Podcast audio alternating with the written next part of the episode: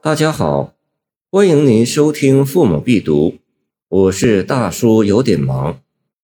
经鲁继孔子而叹之，李隆基。夫子何为者？西西一代中，地由邹氏邑，宅祭鲁王宫。叹凤洁身匹，伤林怨道穷。今叹两营尊，当与孟石同。李隆基，公元六百八十五年至七百六十二年，即唐玄宗，又称唐明皇，唐睿宗李旦第三子。公元七百一十二年至七百五十六年在位，开创了唐朝的鼎盛时期，开元盛世。晚年荒疏政治，至安史之乱爆发，唐朝由此衰落。作者李隆基就是唐玄宗，世称唐明皇。玄宗一向崇儒。开元十三年（公元七百二十五年冬），他到泰山封禅。路过孔子故里，孔子是春秋鲁国人，在今山东，亲自以太牢祭祀，又写了这首诗，对孔子一生的坎坷际遇深致感叹。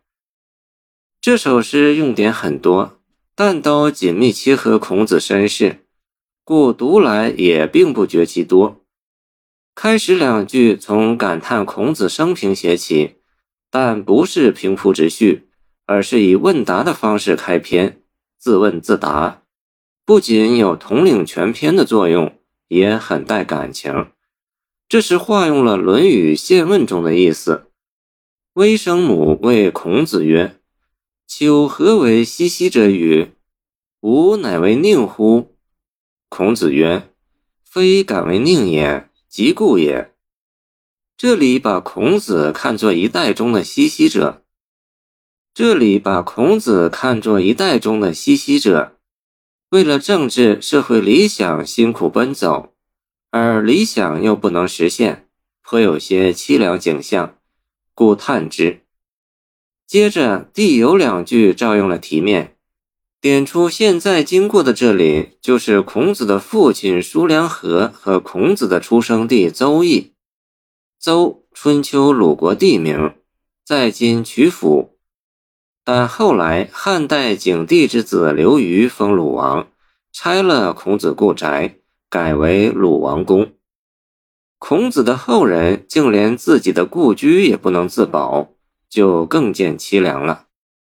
两句平平说来，感叹之意溢于言外。如果说以上还是含蓄的感叹，到了第三联，作者就直抒胸臆。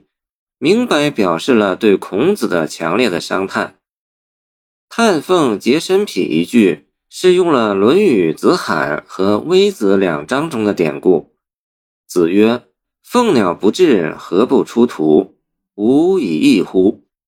凤鸟至，何出图？都是祥瑞的象征，表示圣人受命，天下太平。吾以异乎？是感叹自己见不到这样的情景了。这句是说自己生不逢辰，也就等于楚国的狂人婕妤对他唱的那样：“凤兮凤兮，何德之哀？已尔已尔，今之从政待尔。”商林怨道穷一句，则是用了《公羊传》中的典故。据《公羊传》哀公十四年载，麒麟为人兽，有亡者则治，无亡者则不治。哀公十四年春，西守霍林，有人告诉孔子，孔子曰：“孰为来哉？孰为来哉？”反昧是面，替毡袍。另据司马迁《史记·孔子世家》，即西守建林，孔子曰：“武道穷矣。”后来就以商林借喻世衰道穷。这里是指孔子一生时运不济。到处碰壁，他的思想也行不通，落得可悲的境地。诗歌叹之又叹，可谓感慰无尽。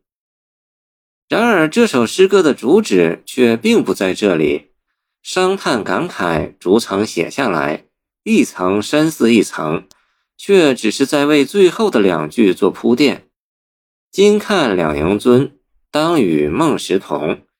这里仍然是用典故。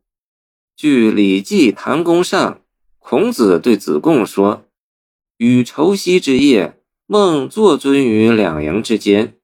夫明王不幸，而天下谁能宗与？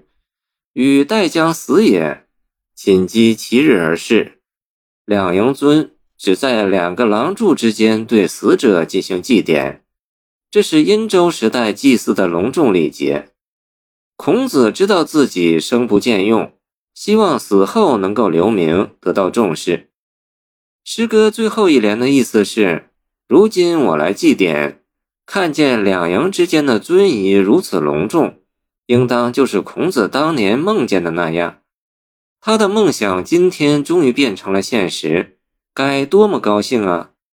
这里已经不再是伤叹，而是变成对眼前隆重祭祀的写实，表现出人们对孔子的崇敬和敬仰。这里也隐然有玄宗以明王自居的意思，觉得现在天下已经大治。实现了孔子的社会政治理想，天下谁能忠于的谁，正是自己，不无自得之意。当然，综合全诗来看，既有对孔子西皇一生的感叹和同情，更有对孔子执着于社会理想、不断追求的精神的肯定和赞扬，表现了自己对孔子的敬意和追慕。这是一首五言律诗。清人沈德潜在《唐诗别才集》中说：“雄健有力，开盛唐一代先生。在玄宗以前，太宗、高宗、中宗都做过诗，但真正做出符合近体标准的律诗的皇帝，还要首推玄宗。可以说，他在推动律诗的进一步发展上起了一定的作用。”不过，本诗的特点还不在于声律对偶方面的音规中矩、严密精工，而在于表现对孔子高度崇敬的这种态度。到开元二十七年（公元七百三十九年秋），玄宗下令追谥孔子为文宣王，确立了唐代在儒释道三教并行中以儒家思想文化为主的格局。这是具有重要历史意义的事件。谢谢您的收听，欢迎您继续收听我们的后续节目。如果你喜欢我的作品，请关注我吧。